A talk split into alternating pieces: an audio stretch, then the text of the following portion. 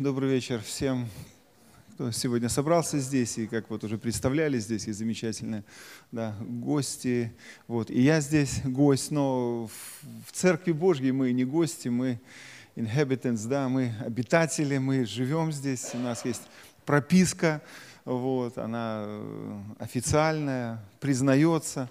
Вот. И, конечно же, я иногда задаю такой вопрос, э, я спрашиваю людей, вот скажите, вот если э, та жизнь, которую вы сегодня имеете, те отношения, которые у вас сегодня есть в церкви, вы хотели бы, чтобы эти отношения были вечно такими? Я, я встречаю такие ну, разные реакции людей. Что, вот так вот, и все время, и но вообще я думаю, что ну, мы все, будучи членами церкви и верующими в Иисуса Христа, мы нацелены и настроены на вечную жизнь.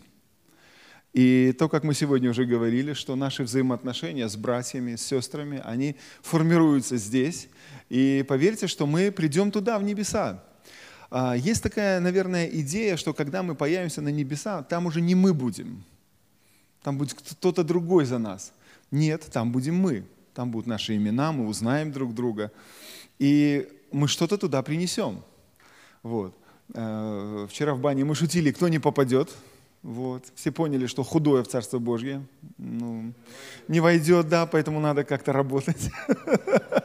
Это мы, конечно же, шутили. Вот. Но тем не менее, тем не менее, мы должны, наверное, понимать, что есть ответственность у каждого человека за то, кем он является и что он делает. Поэтому, естественно, как, как служитель церкви, да, как э, человек, который несет эту ответственность, проповедовать Слово, и не только его проповедовать, но и самому исполнять, и, и жить так. И это наша первоочередная задача любого человека как служителя, показать, что это можно сделать, это можно пройти, можно так поступать, можно так относиться. И Каждый из нас, он несет с собой этот свет, эту идею. И скажу так, что много лет назад, на самом деле, меня очень зацепила тема э, тех взаимоотношений, которые есть среди верующих. А наш город, город Гродно, как уже Вячеслав э, говорил, западный город Беларуси, и у нас очень много разных, ну, как в принципе и везде, разных церквей, культур. А, в нашем городе, в частности, доминирует даже больше католичество, нежели православие.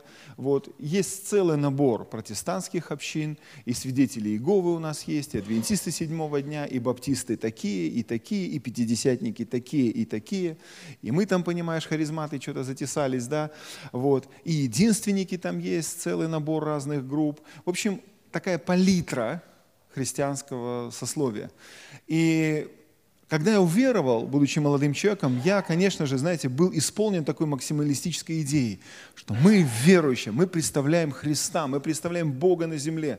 Но потом я стал замечать, что оказывается между этими верующими есть так много разногласий, есть так много взаимных каких-то претензий, каких-то взаимных вопросов. А эти говорят о тех, а эти говорят об этих, и не всегда хорошо. И знаете, я как-то стал внутренне немножко огорчаться от того, что, что я вижу, что я наблюдаю. Но, конечно же, понимаю, что я молодой верующий человек, что я могу тут глобально изменить, кого я буду тут учить или строить. Но со временем, когда я стал понимать, что есть в Божьем плане, в Божьем Царстве какие-то ответы, мы же часто говорим эту фразу, да, что в Библии есть ответы на все вопросы. И вот если возникает какой-то вопрос, найти его, ну, надо, наверное, постараться, надо, как Вячеслав уже говорил, да, где-то потрудиться, вложиться и так далее. Я очень рад, что Бог дал мне определенный ответ. Он не дал мне всех ответов, я не знаю всего. У меня у самого еще много вопросов по, по разным поводам. Но то, что я увидел, я хотел бы с вами этим поделиться. И скажу так, однажды, будучи в Англии, э, я был в городе Кембридж, многие из вас, наверное, знают, что это университетский город, и это считается вот Кембридж, Оксфорд, это два э, довольно известных мировых города, где образование получить в этом городе считается ну, очень престижным. Это очень престижное учебное заведение. И, например, в Кембридже, там, грубо говоря, куда ни плюнь, везде какие-то знаменитости жили. Вот идешь, тут Исаак Ньютон жил, работал, вот дерево, на которое он смотрел из своей комнаты, и, как говорят, яблоко ему на голову упало. Ну, это такая легенда красивая. На самом деле оно ему на голову не падало, но он просто однажды обратил внимание, что все яблоки с разной высоты падают одинаково, и из-за этого это, скажем так, его немножко подвигло, но это был очень глубоко верующий человек. И он искал этого, знаете, вместе с Божьим Словом, присутствием. Он открыл эти законы и сформировал э, то, что сегодня называется, да, вот этими научными открытия, научные знания. Там уже другой дядька ходил, Чарльз Дарвин, да, там еще кто-то, там еще кто-то. И вот в одном таком пабе э, у них есть э, исторические такие даты, которые особенные даты, отмечены такой специальной голубой э, мемориальной такой вот э, пластиной, или как вот, ну, я лучше сказать, она, даже не помню, металлическая она или керамическая.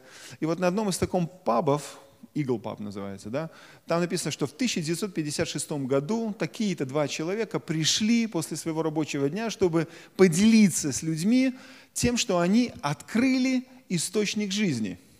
Или, так скажем, source of life, да, то есть они открыли, откуда, вот как, как что устроено, да. И там написано, что именно в этот день, в этом году эти двое ученых объявили о открытии ДНК – и все вы знаете, что открытие вот этой молекулы ДНК, дезоксирибонуклеиновая кислота, о, выговорил, она очень сильно повлияла на то, что мы сегодня имеем. Там, научное открытие, понимание человека, понимание, что оказывается человек это ну, не, не просто что-то такое, вот, вот кожа, кости, что каждая клетка содержит в себе код и содержит в себе всю полную и точнейшую информацию о тебе как индивидууме. И сегодня ученые, работая на этом уровне, понимают, что там есть потрясающие процессы, и, оказывается, есть стройная структура того, как мы созданы. То есть, как мы часто в гимнах поем, на небесах велик и на былинках в земле. Да? То есть Бога можно увидеть как в космосе, так и вот в этом космосе наших клеточ, на клеточном уровне. И я подумал, если эти люди открыли эту молекулу ДНК, расшифровали, что оказывается там есть определенный код и все остальное, то, наверное, во многих вещах, которые мы хотим найти в библейском плане, когда Бог создал, создал человека для взаимоотношений, как мы сегодня утром нашли, да, эту основную большую Божью цель, то неужели нет какой-то структуры, которая помогала бы нам увидеть как все-таки взаимоотношения созданы Богом? Как они работают в нашей жизни? Из чего они складываются? Из чего они состоят? Или это набор каких-то хаотичных поступков, которые, если повезет, приведет к чему-то хорошему? Ну, а если уж не повезет, ну, тогда это твой рок, судьба, или знаете, как мы там говорим, ну, не повезло. И иногда даже в церквях мы сталкиваемся с тем, что люди судят так, ну этому точно повезло, вот как-то Бог его особенно любит, там вот у него все получается, и семья у него хорошая, и, и с женой нормальная, и дом построил, и дерево посадил, и сына ни одного а, вырастил, да, а у меня вот все не так, вот я какой-то непутевый, я какой-то вот не такой. И мы там называем, что вот, вот там место проклятое, да, ну и все такое. И нам как-то хочется найти ответ – но я верю, что у Бога есть совершенный ответ. Хотя я не отвергаю ни одной из сил, которые влияют на нашу жизнь, которые могут что-то менять. Потому что с момента грехопадения вся та Божья идея, которая изначально была им создана и реализована в Адаме, в Еве, том месте, где они жили в райском саду, она была разрушена, поломана, смерть, грех, нечестие. Дьявол начал царствовать на земле. Написано, что он стал князем этого мира, он живет в воздухе, в сынах противления, он очень много делает против человека, но человек все равно остался Божьим творением, остался его венцом творения, и эти законы никуда не исчезли. Эти законы никуда не испарились законы химии, законы физические, все осталось на своих местах.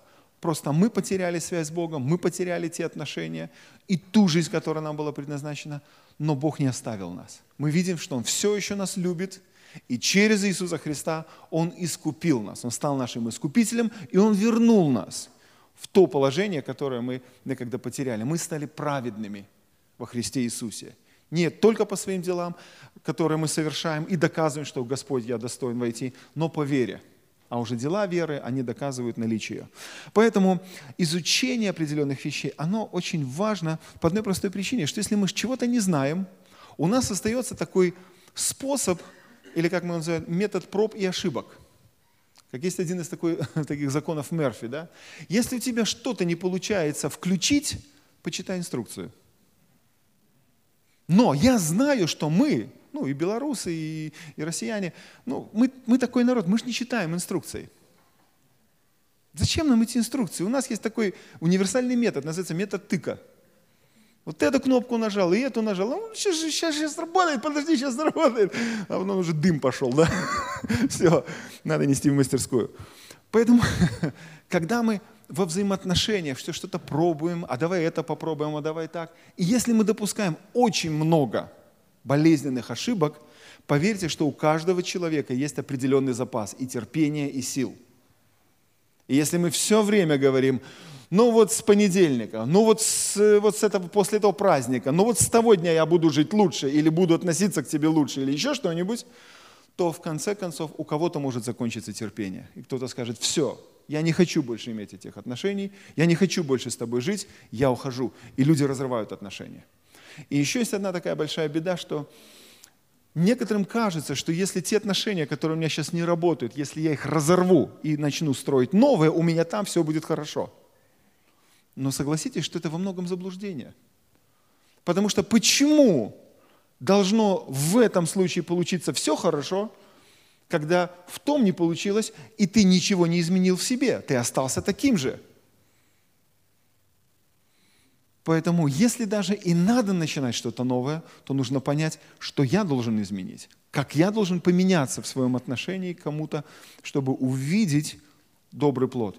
Поэтому э, этот семинар, который, э, о котором будем говорить, э, я его преподаю в нашем колледже. Э, и однажды я преподавал также его э, в колледже э, в Минске, э, в Пятияческом союзе, и мне дали целую неделю, сказали, вот тебе неделя, будешь учить.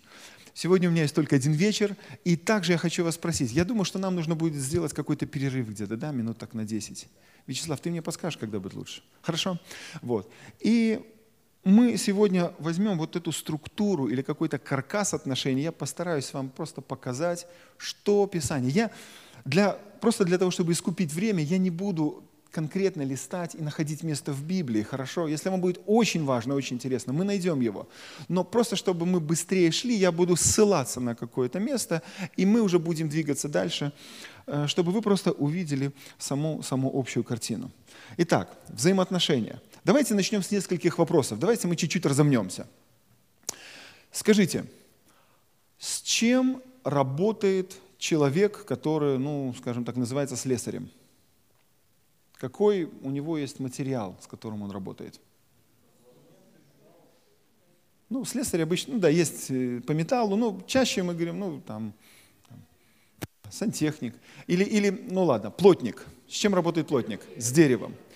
Э, этот самый сварщик, чаще всего с металлоконструкциями, да. Э, программист, он работает в среде программ. У него инструмент, да, вот, компьютер и среда – это информационные какие-то технологии. Хорошо. Здесь находятся служители церкви. Я уверен, что большинство из вас несет определенное служение в церкви. Я знаю, есть пастора, служители. Хочу вас спросить, каков ваш материал? С чем вы работаете? Библия, люди. Можно привести такую шутку. Во время французской революции, революции одного человека спросили, э, с кем вы работаете? Он говорит, с людьми на свежем воздухе. Да, говорит, а какая у вас профессия? Говорит, я палач.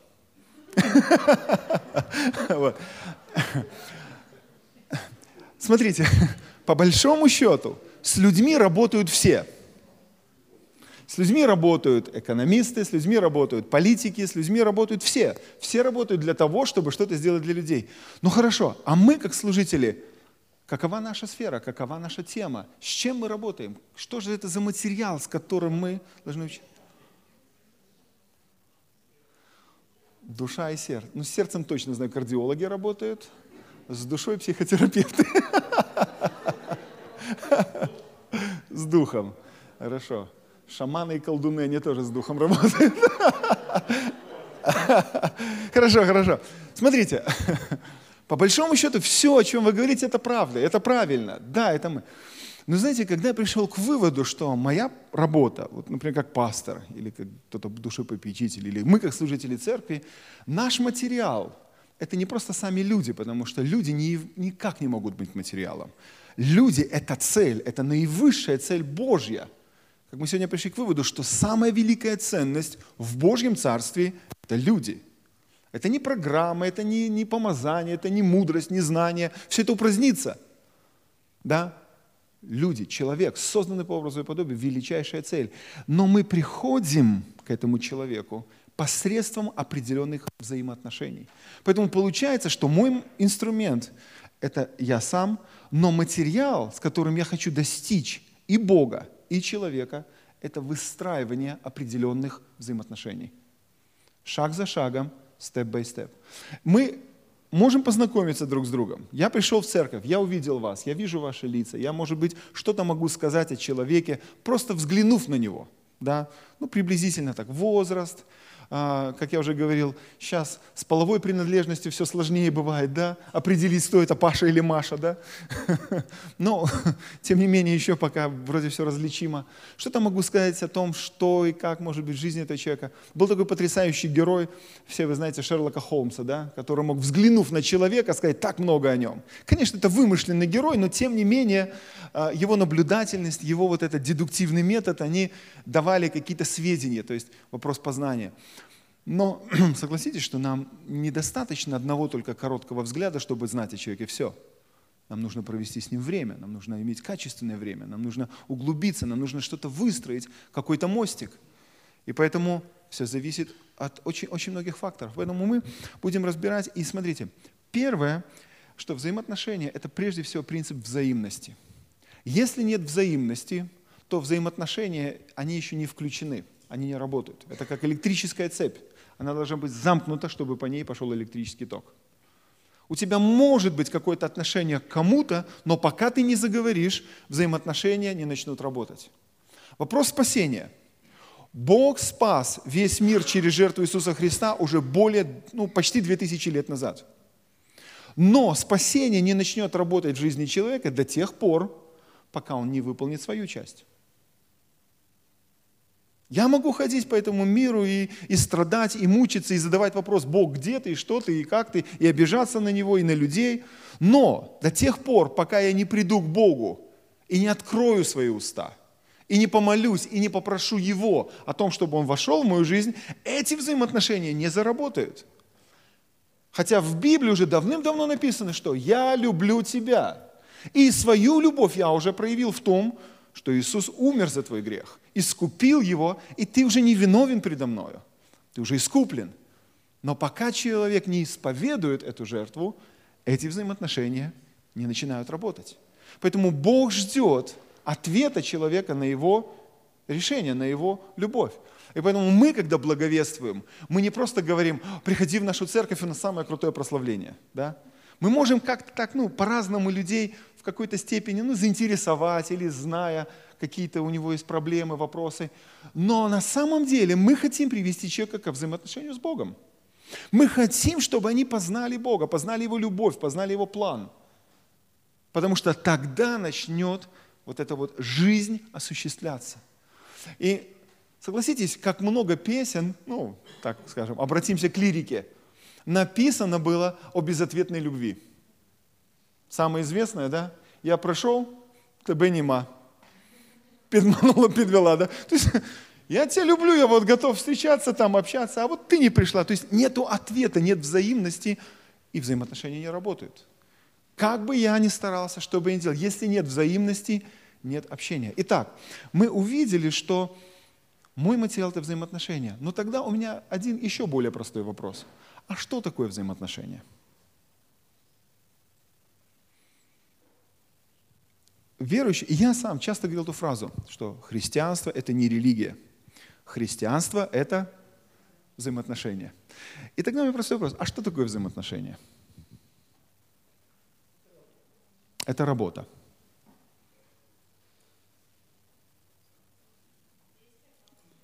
Я хочу, чтобы у нас ну, немножко был диалог. Ага, что? Определенное действие по отношению к другим. Угу, спасибо. Да, какие-то определенные контакты, связи. Угу. Как бы вы еще определили общение? Сопричастность. Любовь к ближнему, проявление любви. Угу. Определенные цели. Какие-то. А какие? Общие интересы. Угу. Как вы думаете, могут ли взаимоотношения представлять собой какой-то общий универсальный принцип, который применим ко всем сферам нашей жизни? Не только к семье, не только к работе, а вообще ко всему. Правда ведь? Может быть. Общий, глобальный, универсальный принцип. Точно так же, как закон, ну не знаю, закон гравитации, открытый тем же Ньютоном, да? Вы знаете, он одинаково работает на всех людей. Поверьте, что если на крыше дома девятиэтажного или шестнадцатиэтажного станут несколько человек, не знаю, там, баптист, пятидесятник, мусульманин, там, иудей, и прыгнут вместе, как вы думаете, что, что произойдет? А кто, кто быстрее долетит? Я, я так полагаю, что закон гравитации будет абсолютно одинаково работать на всех, вне зависимости от их религиозных убеждений. Поэтому я думаю, что и взаимоотношения – это точно такой же объективный закон, который абсолютно одинаков для всех, вне зависимости от вероисповеданий, профессии, национальности, цвета кожи. И чтобы вас долго не томить, вы знаете, когда я прочитал вот это определение взаимоотношений, мне оно очень понравилось. Во-первых, оно очень простое, и оно настолько всеобъемлющее, что оказывается, м-м, все так просто. По сути, вот все, что вы называли, эти качества, это есть не что иное, как ну, наша жизнь, правда? Потому что в нашей жизни есть и труд определенный, и взгляды, и цели, и какие-то коммуникативные навыки, и много-много другого. Поэтому вот это определение взаимоотношений мы можем определить, ну, скажем, дать ему такую характеристику, что взаимоотношения не что иное, как взаимный обмен жизнью между двумя или более личностями. Это взаимный обмен жизнью. Вот все, что есть во мне, все то, кем я являюсь, начиная от того, как, как я утром встаю, как я зеваю, да, как я там зубы чищу, ухаживаю за собой, как я ем, кому я обращаюсь, как я обращаюсь к жене, к детям, к Богу и так далее. Это то, кем я являюсь, это моя жизнь. Как я работаю, как я в церковь вхожу, как я людей встречаю. Как я... Это моя жизнь. То, как меня воспитали, я это все передаю и, и, и проявляю. И вот моя жизнь в соприкосновении с кем-то да, происходит то, что мой, я, я дух, ну, мы как христиане понимаем, что человек это все-таки дух, это не тело, который живет в теле, и у нас есть живая душа которая формируется, растет, что-то познает, потому что в душе есть интеллект, эмоции, чувства, воля. И вот я соприкасаюсь с чьей-то жизнью, я прикасаюсь как бы к духу человека. И когда он отвечает мне, я соприкасаюсь с его жизнью. Вы знаете, как быстро мы можем почувствовать, в человеке живет радость, или он испытывает сейчас радость, или боль. Когда я кого-то спрашиваю, слушай, ну как дела? Вроде бы простой, обычный вопрос, но человек этот скажет, ой, слушай, так тяжко. И мы чувствуем сразу же, моментально, что что-то происходит. Но дальше зависит от того, ну, пойдем ли мы выяснять, а что там не так. Или нам хватит, потому что ну, нет особо времени или желания общаться. Это мы рассмотрим определенную категорию. И поэтому наличие вот этих вот участников взаимоотношений – Почему два, двое и больше? Потому что мы рассматриваем, что есть и коллективные отношения, это не только взаимоотношения двоих, но есть, конечно же, сугубые отношения, которые включают только двоих. Это, например, мои отношения личные с Богом, в них никто не должен вторгаться. И определенная степень взаимоотношений супругов, мужа и жены. Они тоже наделены определенной степенью, ну, назовем так, эксклюзива, да, то есть он, эти отношения созданы только для них, и в них могут вступать только двое, и никто больше не имеет права туда вторгаться. Но тем не менее, это, это некие э, э, фигуранты отношений. И вот все, что мы делаем в наших взаимоотношениях, оно порождает некую третью сущность, то есть качество отношений.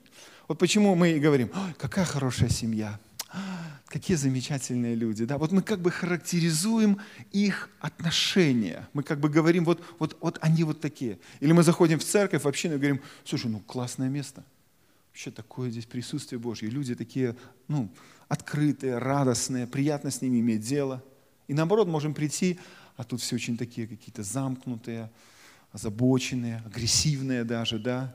А ты что пришел такой? А ты что вот? Угу. Знаете, и, и, и, и мы сразу же чувствуем себя в этой атмосфере как? Мне хочется остаться здесь или мне хочется уже быстро убежать? Это, это ну, определенные такие вот эмоции, переживания, которые наши, Но иногда нас судят за наши эмоции. А что ты себя так плохо чувствуешь? Слушай, ну если мне поддых да, дать, то как я буду себя чувствовать? Да? Ты что так дышишь тяжело? Ну ты ж меня только что ударил. Это ж не удар был. Удар это вот что.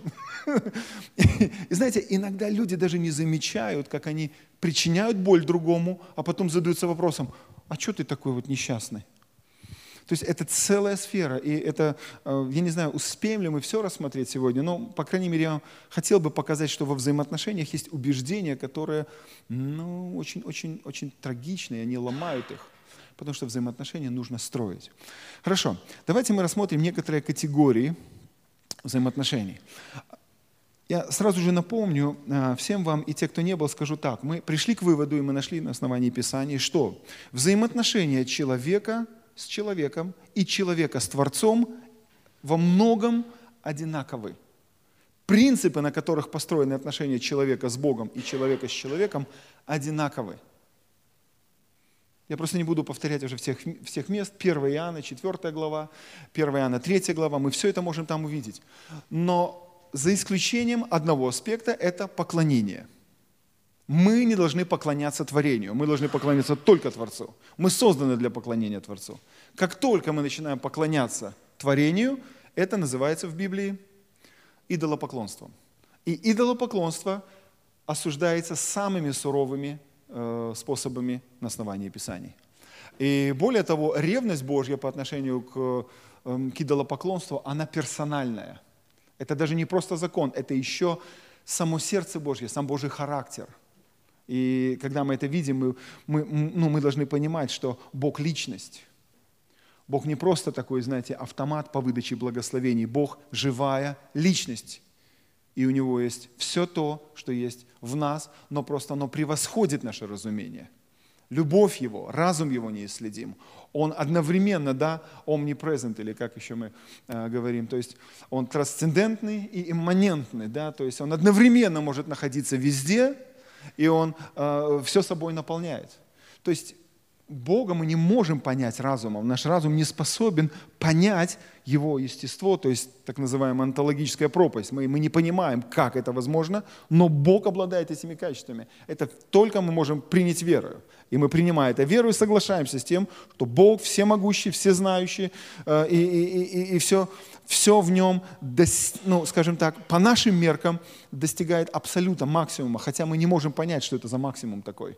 Одно исследование Вселенной говорит, что в одной только нашей галактике Млечный Путь миллиарды, э, э, этих самых звезд. А, а, а Вселенная наполнена миллиардами, миллиардами галактик.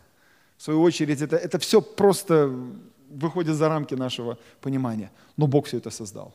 И Он создал также нас. И Он хочет, чтобы мы общались. И поэтому, смотрите, потрясающим является тот факт, что когда ты приходишь в молитве к Богу со своей просьбой, какая бы она ни была, молишься ты там за Китай, за пробуждение в Китае, может, уже не актуально, может, там уже все в порядке, но неважно. Или ты молишься за, за, за свои какие-то нужды, там вот конкретные, Господи, носки бы мне теплые, да, а то так холодно этой зимой. О чем бы ты ни молился, когда ты включаешься в эту духовную сеть, у Бога нету такого «тын-тын-тын», абонент занят, перезвоните позже. Правда? У Бога нет такого, что он, он там, так, Смоленск, нет, Смоленск нет, у меня более важные вопросы, там в Северной Корее проблемы. Нет, у Бога нет. Мы, когда входим в Его присутствие, мы, мы сразу же, ну, мы ощущаем это. То есть, представляете, Бог доступен 24 часа, 7 дней в неделю каждому из нас. Потрясающе. То есть Бог, создав нас взаимоотношений, создал все условия, чтобы мы могли в любой момент персонально, лично войти во взаимоотношения. Но в данном случае мы это понимаем, что нам это даровано не потому, что у нас голубые глаза и потрясающий макияж. Ну, если дозволяет религия, да? а потому что через Иисуса Христа нам обеспечен доступ во святое святых.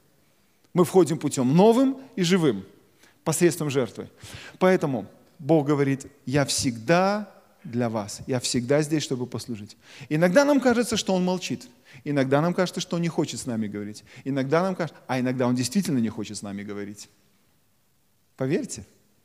Но это не значит, что Он не знает, где мы, что мы и о чем мы просим. Просто Бог это Бог. И Он суверенен в своем праве. И если он в этот момент с тобой не говорит, значит, на это есть причина. Значит, тебе нужно приносить плод смирения и терпения. А не хныкать, как маленький ребенок. «Э, папа, ну дай мне, мама, дай мне. Да. Знаете, как мы часто ведем себя так? И вот поверьте, что когда ваши дети у вас что-то просят, и вы им не даете, вы молчите, это не признак того, что вы их не любите. Как раз таки наоборот, это и есть признак того, что вы их любите. Потому что уже седьмую конфету за этот вечер, или двадцать седьмую, я уже не знаю, да, не стоит ему есть. Но дети это воспринимают, папа, ты меня не любишь. Ну, могут так сказать. Но именно потому, что я тебе это не даю, я проявляю заботу о тебе, а не хочу, чтобы у тебя появился сахарный диабет. Вот и все. Поэтому Бог заботится о нас, Он любит нас. И в категории взаимоотношений запишите две а, таких важных категории. Одна из них называется социальная или же самодостаточная. Самодостаточные или социальные взаимоотношения. И вторая категория, которую мы назовем инструментальные или взаимоотношения сотрудничества – социальные или самодостаточные, или же инструментальные взаимоотношения или взаимоотношения сотрудничества.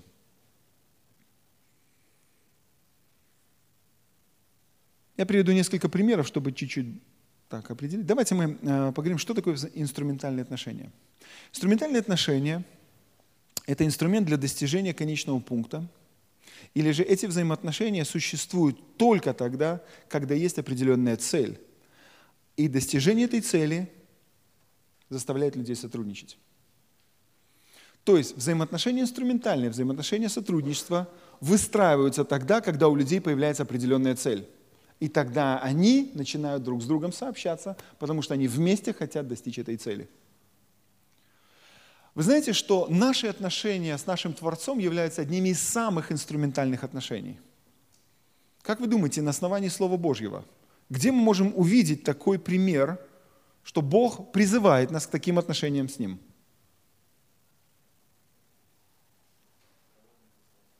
Да, например, с Исаией он говорит, мне нужно кого-то послать, у меня есть дело. Хорошо, какие еще есть примеры, как вы думаете? И что он для этого делает? Ага, идите и научите. То есть вот это э, как мы его называем еще, великое поручение, оно является одним из самых ярких проявлений инструментальности или отношений цели. То есть Бог говорит, у меня есть определенная цель. Он тогда работал долгое время, Иисус, да? Ну, долгое время. По нашим меркам, три с половиной года.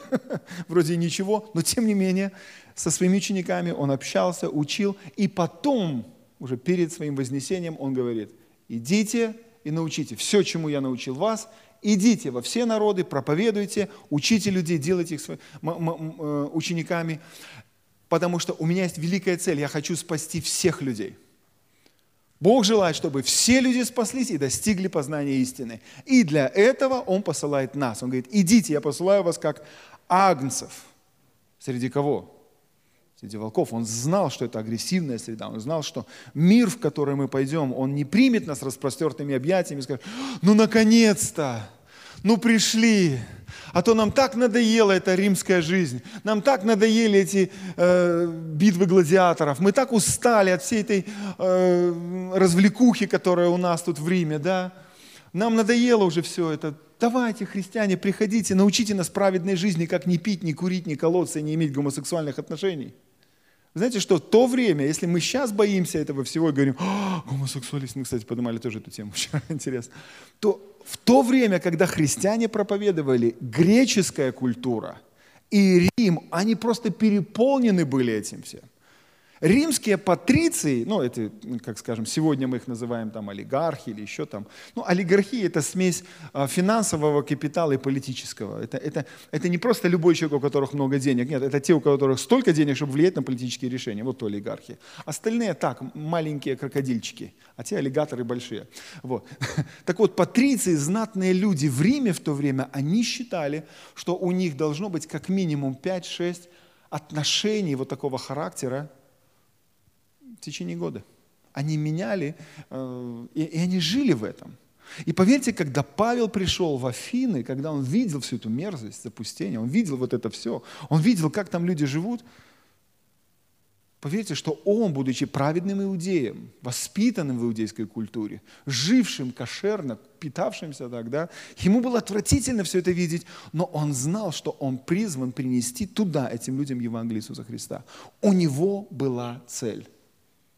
И он шел туда, он никого и ничего не боялся. Он знал, что эта зараза его не скинет, потому что Бог помогает ему, он об этом постоянно молился. Но он знал, в какую культуру он идет. Он знал, с чем ему придется столкнуться, с какими развращенными и, и, и вообще страшными умами. Потому что в Римлянах в первой главе, вы помните, что он пишет? Говорит, эти люди вообще не собирались даже Бога в разуме держать.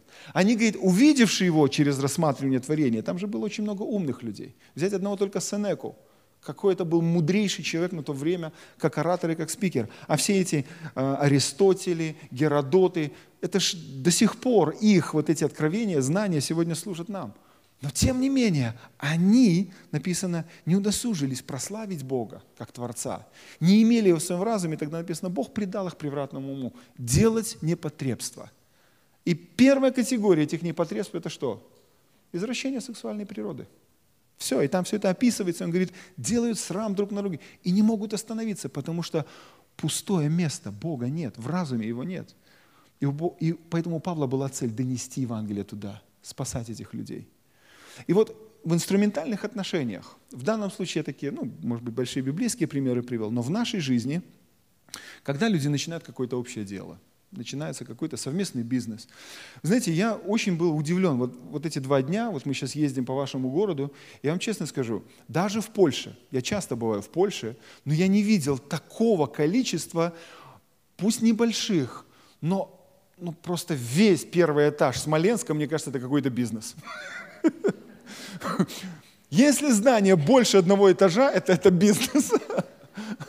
Первый этаж весь отдан.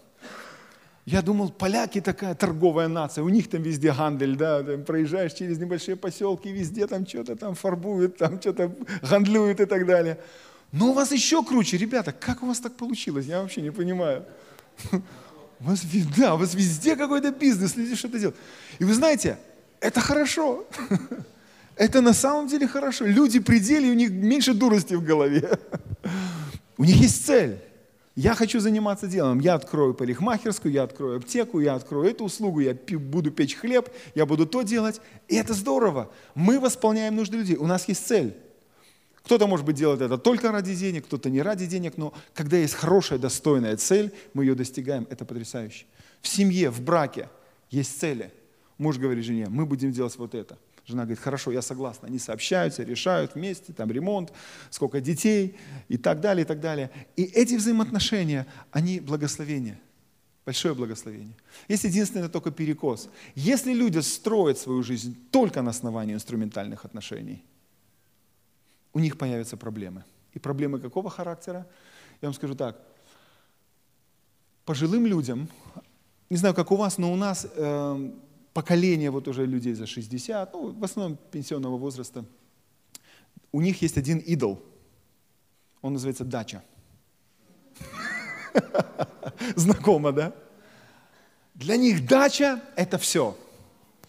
Даже когда снег вот так все завалил, они будут сидеть дома и думать, ну вот, по весне, когда снег сойдет, мы поедем на дачу, и мы будем делать то, и это, и вот то, и вот это. То есть они живут ради цели. Семья, которая живет только ради детей, родители, которые живут ради того, чтобы, ну нам же надо детей поднять, нам же надо вырастить их. Это хорошая, благородная, библейская цель, но этого недостаточно, потому что должна быть еще в качестве не то что компенсации, а Бог задумал, что в наших отношениях еще есть та сфера, которую мы обозначили как самодостаточные отношения или социальные отношения. В чем их суть, в чем их природа? Природа самодостаточности, э, вернее, э, самодостаточных отношений в том, что у них нет цели вне взаимоотношений. Эта цель уже в самих отношениях. То есть, ну возьмем молодых ребят, которые, ну не знаю, там, увидели друг друга и влюбились. И вот уже парень с девушкой, они уже испытывают чувства. И послушайте, когда они срываются с занятий или из дома бегут, какая у них цель? встретиться и быть рядом. В какое кафе им пойти, в парк или еще, это не важно. Главное быть рядом. Главное испытывать вот это вот, ну, чувство близости. И вот самодостаточность отношений заключается в том, что у меня нет внешней цели, ради которой мы вместе работаем, но я хочу быть рядом с объектом моей любви, или, или еще, скажем, каких-то определенных чувств, переживаний. Это не только, скажем, ну, романтические отношения. Это просто присутствие. Взять материнство. Вы знаете, что материнство для любой экономики самый расходный, ну, как то скажем, э, да, это, это, это одна расходная часть. Что взять с материнства? Налогом не обложишь, НДС ни, ни, ни, ни, никакой там не, не возьмешь. Одни расходы. Но когда мать берет свое дитя, да не только мать, да и отцы нормальные. Когда не видят своего ребенка, он еще маленький, он там, э, э, и все, и все, что он может там, как справлять свои нужды и кушать. Вот какая польза вот от этого вот? Это невозможно объяснить, но его присутствие и то, кем он является, это уже согревает душу. Да? И вот вторая категория отношений, она очень важна, и Библия полна примеров таких отношений с Богом нас всех. Вы знаете, вот эти места, где говорится, остановись на путях своих, перестань суетиться, а просто познай, что я есть Господь Бог. Вы знаете, что сама заповедь седьмого дня, дня отдыха, была нацелена на то, чтобы людей останавливать в их этих делах, трудах, вот в этом дизеле, который ту -ту -ту завели там в понедельник, да, и человек не остановится, если у него не было бы заповеди, что так, стоп, это день Господу. Потому что на тот момент Бог через закон говорил с людьми. И он говорил, это день никаких работ, никаких целей вне. Твоя цель насладиться покоем в Божьем присутствии, насладиться общением с семьей, просто отойти от всех дел и позволить вот этому шалому, вот этому шабату наполнить тебя, да? И поэтому в церквях есть, есть две такие категории, где мы должны научиться возрастать научиться трудиться для Господа, достигать Его целей через различные программы, которые Бог нам дает, социального характера, миссия, служение, поклонение, много всего остального. Ну и в то же самое время церковь не должна из-за этого потерять способности лично общаться с Богом, вне зависимости от того, чего она достигла, какие дела у нее есть, какие показатели, чтобы мы просто пришли все вместе. Иисус сказал, сколько? Двое, трое, достаточно. Я буду среди вас. И мы просто находимся в Его присутствии, и мы радуемся Его присутствию, и мы благодарим Его. И у нас нет никаких целей, кроме одной – сблизиться с Ним, быть рядом с Ним. И вот эти две важнейших категории, когда мы что-то забываем или сконцентрированы только на одной из них, и что-то упускается из нашего взгляда, мы начинаем чувствовать некий дискомфорт, чего-то не хватает. Например, в семье это бывает так. Ой, мы, муж постоянно работает, у него никогда нет времени ни на меня, ни на детей. В чем проблема? Проблема в том, что он не проводит времени просто с ней – а для него, как заведенные машины, когда у него калькулятор там в голове, ту -ту -ту -ту -ту -ту -ту, если я вот тут два часа поработаю, я там 100 баксов заработаю, там еще, и тут еще 200, и я и там куплю что-то шубу. И мужья очень часто оправдывают свое отсутствие в семье. Чем? Я же для тебя стараюсь-то, зарабатываю-то, чтобы ты шубу носила в конце концов, эту нырковую. То есть сколько норок погибнет из-за твоих прихотей? Ну, знаете, как это? И вот он оправдывает себя всеми-всеми делами, но оказывается, для нее, конечно, шуба хорошо, это слава Богу. Но вот, вот этот мужик в пинжаке, вот как-то мне бы хотелось, чтобы он чаще дома бывал.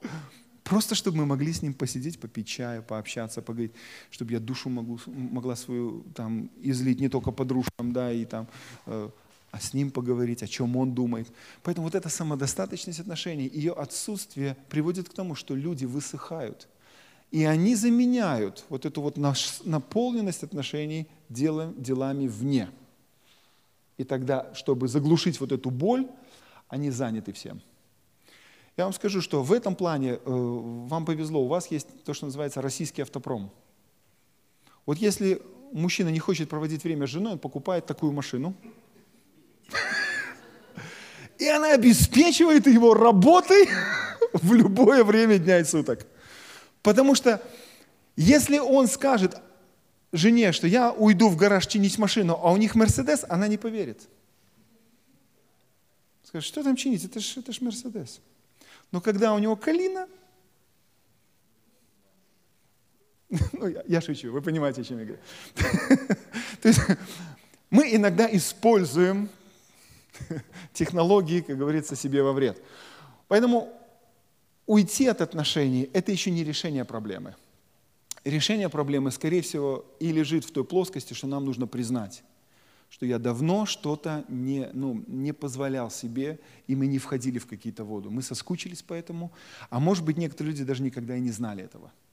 Я вам скажу так, есть поколение людей, вот, например, наши отцы, они жили в очень трудное время после войны, после всей этой разрухи. Люди были сконцентрированы на выживании. Им нужно было выживать, им нужно было вот это найти, это купить, это достать, там дефицит, там то, там все. И они потратили всю свою сознательную жизнь на решение всех социально-бытовых вопросов, и у них на, на личное просто не оставалось даже времени, а потом уже и желания. И поэтому иногда сидят вот эти вот, и они абсолютно пустые. У них нет ничего общего. У них нет ни общих интересов, ни общих взглядов. И знаете, это печально, это больно. Сегодня у нас есть другая крайность. Сегодня молодежь наоборот, они все тусуются, они общаются, они там все в социальных сетях, они там... И когда говоришь, так, хочешь быть богатым? Инструкция. Выключил компьютер, обулся, оделся и пошел работать. Да? Вот. Они там все ищут пять шагов, там разбогатеть, там разбогатеть. А биткоин, о, давайте криптовалюту. Слушайте, ну, ерунда это все. Развод. Обманули нас. Он, он упал уже в цене там во сколько? В пять раз, ну не в пять раз, но дошел до 20 тысяч, сейчас там 6 чем-то стоит. И все, кто вложился больше в эту сумму, уже потеряли. В общем, мы должны понимать, что сегодня, когда другое поколение восстало, и у них нет каких-то общих целей, они никуда не хотят, они ни к чему не стремятся, им бы только сидеть да тусоваться. Да? Это другая крайность. И с ней тоже тяжело.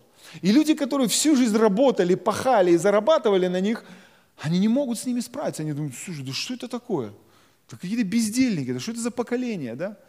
А вопрос в том, что маятник просто качнулся в другую сторону.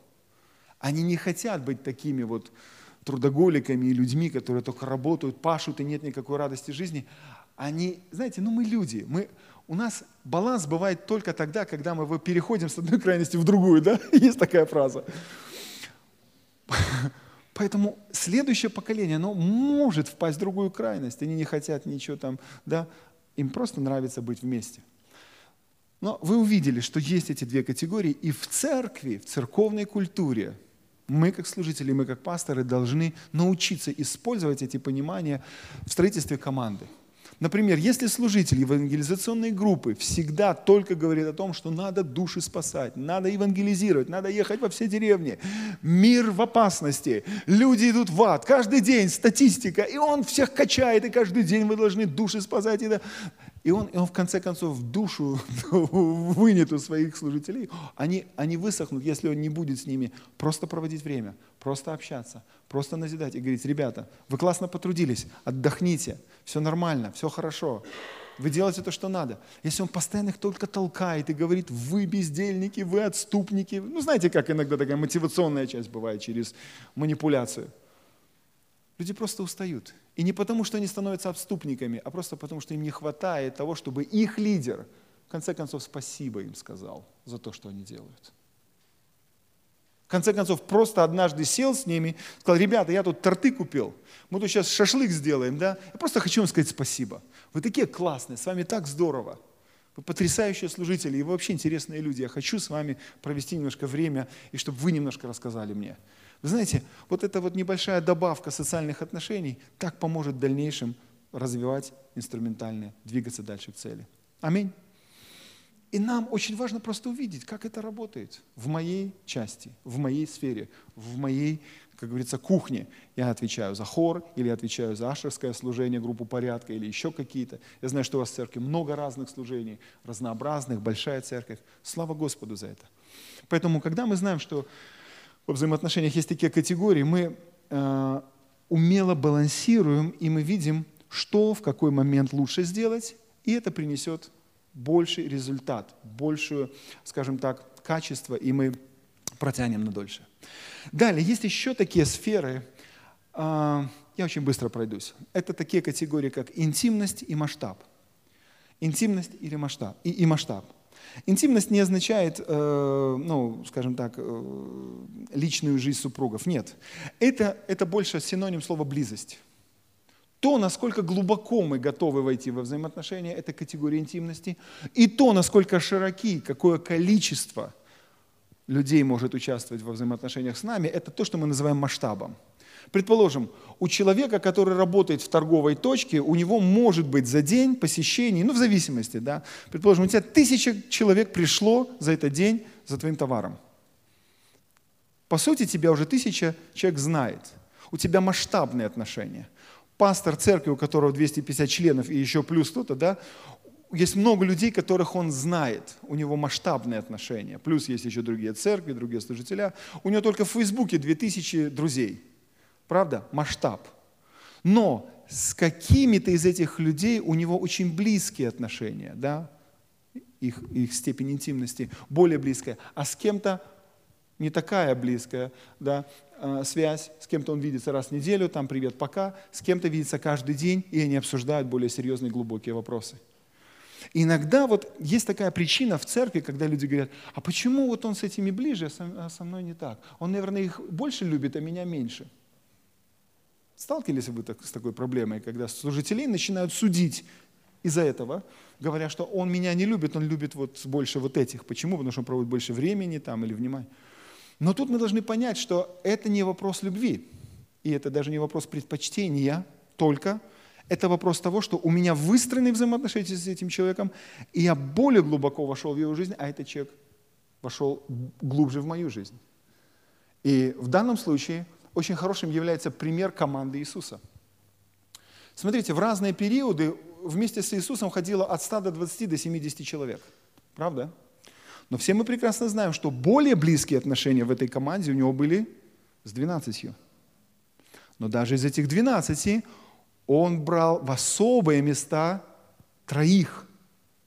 Но представляете, даже из этих троих он особо почему-то выделил одного, которому все завидовали.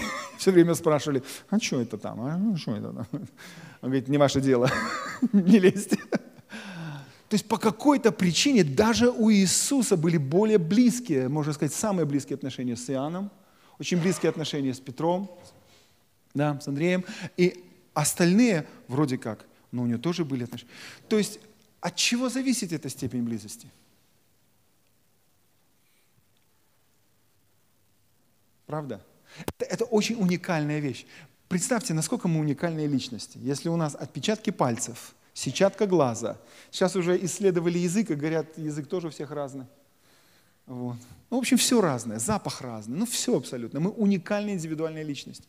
И поверьте, что нет подобного тебе. И поэтому у тебя с кем-то просто естественно могут сложиться близкие, открытые отношения, и ты не будешь бояться. А с кем-то ты по какой-то причине будешь, ну так, немножко дистанцию держать. И поэтому, знаете, как бывает иногда нехорошо, когда мы вторгаемся на территорию, где предполагалась близость. Ну, скажем так, кто-то зашел за солью, позвонил сосед и говорит, можно соли?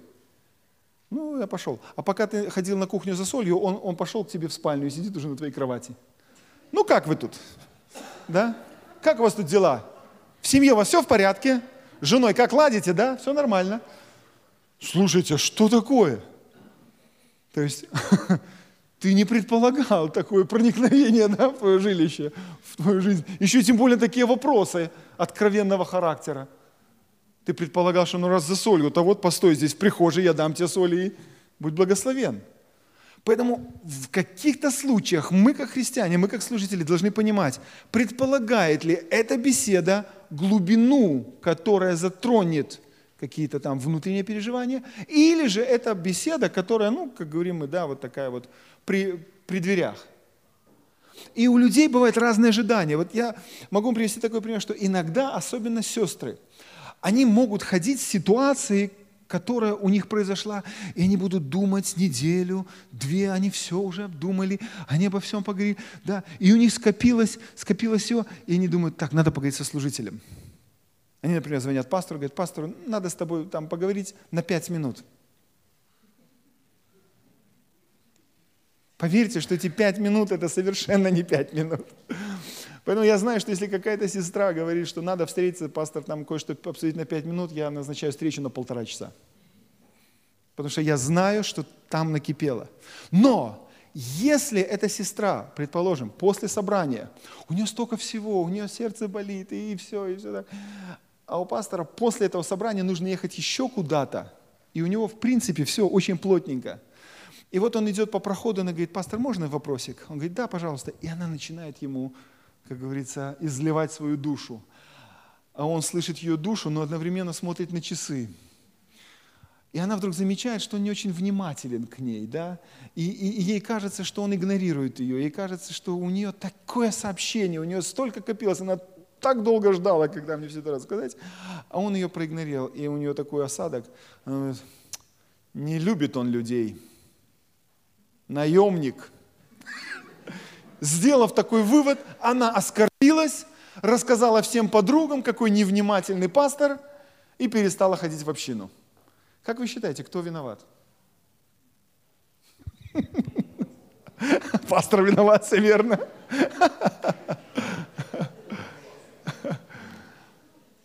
Согласитесь, что такие или подобные вещи ну, происходят в нашей среде. Почему? Есть такой закон – что главному нужно отдавать главное место. Важному нужно отдавать важное время. И если что-то важно для тебя, то твой пастух, он потому и здесь, и зарплату ему платят, чтобы он другим делом не занимался, чтобы он мог в случае необходимости наметить встречу, пообщаться, узнать, в чем дело, помолиться с тобой и дать совет на основании Слова Божьего. Семья или личный человек, или какая-то ситуация, если там что-то большое – но ну, нужно уделить этому внимание время. Поэтому, когда мы организовываем так свое время, что если мы понимаем, это глубокий вопрос, он личный, и там очень много всего, потому что человек начинает с одного, потом туда, потом туда, потом и тут, и баба Глаша, и, и, и, и корова, и сивка-бурка, и все вместе, да? И тебе это все надо выслушать, потому что, еще вам скажу, знаете, что есть люди такие поинтеры и пейнтеры. Слышали об этом? Это английские два слова. Поинтер – это человек, который указывает – point, точка. И painter – это человек, который рисует. Вот мы так, э, э, скажем так, по-разному э, сообщаем даже информацию о себе, что pointer – это человек, который способен говорить очень четко, очень ясно и по делу. Он как бы, когда он говорит, он как гвоздь сбивает. Тудун, тудун. Он такой, знаете, очень четкий, ясный человек. А painter, ему, чтобы дойти до станции назначения, он через Хабаровск так – Он пока все нарисует, он пока все расскажет. И, и пока он дойдет до точки, уже этот устал слушать, там, ну давай уже, доезжай. И вот иногда в семьях бывают конфликты именно из-за того, что, ну, я скажу так, моя жена, она больше поинтер. Когда она говорит, она говорит очень четко и очень ясно, она как, знаете, как десятку кладет мысли. Я, угадайте, кто? Свободный художник. И я пока договорю ту мысль, которую хочу сказать, пока я нарисую общую картину, потому что я считаю, что я не смогу донести мысль, если вот этот мазок и вот этот мазок не будет здесь, в этой палитре. И знаете что, мы иногда раздражаем друг друга. Просто мы уже не можем. То в конце концов, ну, всякое бывает. Поэтому когда мы настраиваемся или лучше знаем какого-то человека, мы должны знать, этот пока доедет, мне лучше это самое, точно полтора часа там запас взять. А есть люди, которые, знаете, вот, ну слушай, ну что ты так прямо рубишь? Ну мягче как-то надо, мягонько, да? Как-то так надо. И иногда люди говорят, ну один проповедник, ну он приехал, ну прям бальзам на сердце лил. Я прям умилилась сердце. Ну, так было здорово. А этот приехал, порубал всех куски уехал. Знаете, того и другого создал Господь. Поэтому мы разные. Мы, мы, мы по-разному сообщаем и себя, и по-разному смотрим. Евангелиях четыре штуки. Если бы, ну, если Бог, зная нашу характеристику, он бы, он бы еще четверых евангелистов туда поставил, еще было бы четыре точки. Но он говорит, я знаю, какие они ленивые, хотя бы пусть четыре прочитают. И эти четыре точки зрения жизни Иисуса нам сообщают многогранность Его природы. Как Иоанн о нем пишет, что он о нем говорит, что он видел. У Марка там даже и близко таких мыслей нет, что пишет Иоанн. Это разная степень близости со Христом. Точно так же у нас разная близость, разная степень близости с разными людьми. Но это не значит, что я люблю их меньше. Просто наши отношения. И знаете, с этим просто нужно смириться и понять. Но поверьте, что есть действия, есть шаги, которые либо располагают к более близкому контакту, либо отпугивают. И если мы ведем себя хорошо, нас пустят дальше – а если мы сходу начали, как говорится, вести себя нехорошо, неадекватно, или нарушили границу каких-то да, общений, нас не пустят. Как у проповедников есть такая заповедь, да? Говори коротко, дабы тебя еще раз пригласили. Потому что есть проповедники, которым сказали, у тебя есть 40 минут, они час 40 проповедуют. Я не считаю, что тут еще есть одно важное откровение. А я вспомнил, там еще есть одно важное откровение. Я вспомнил, есть еще одно важное откровение. Я хочу этим людям сказать, потому что они ж и знаете, что складывается? У людей складывается мнение, он считает нас дураками. Извините, но такое ощущение, что как будто он говорит с нами, как будто мы вообще ничего не знаем. Нельзя говорить с позиции превосходства и того, что те, с кем ты общаешься, они, они глупые люди. Иногда мы, будучи служителями или проповедниками Евангелия, разговариваем с людьми, которых считаем неверующими, что они вообще. Это недопустимо.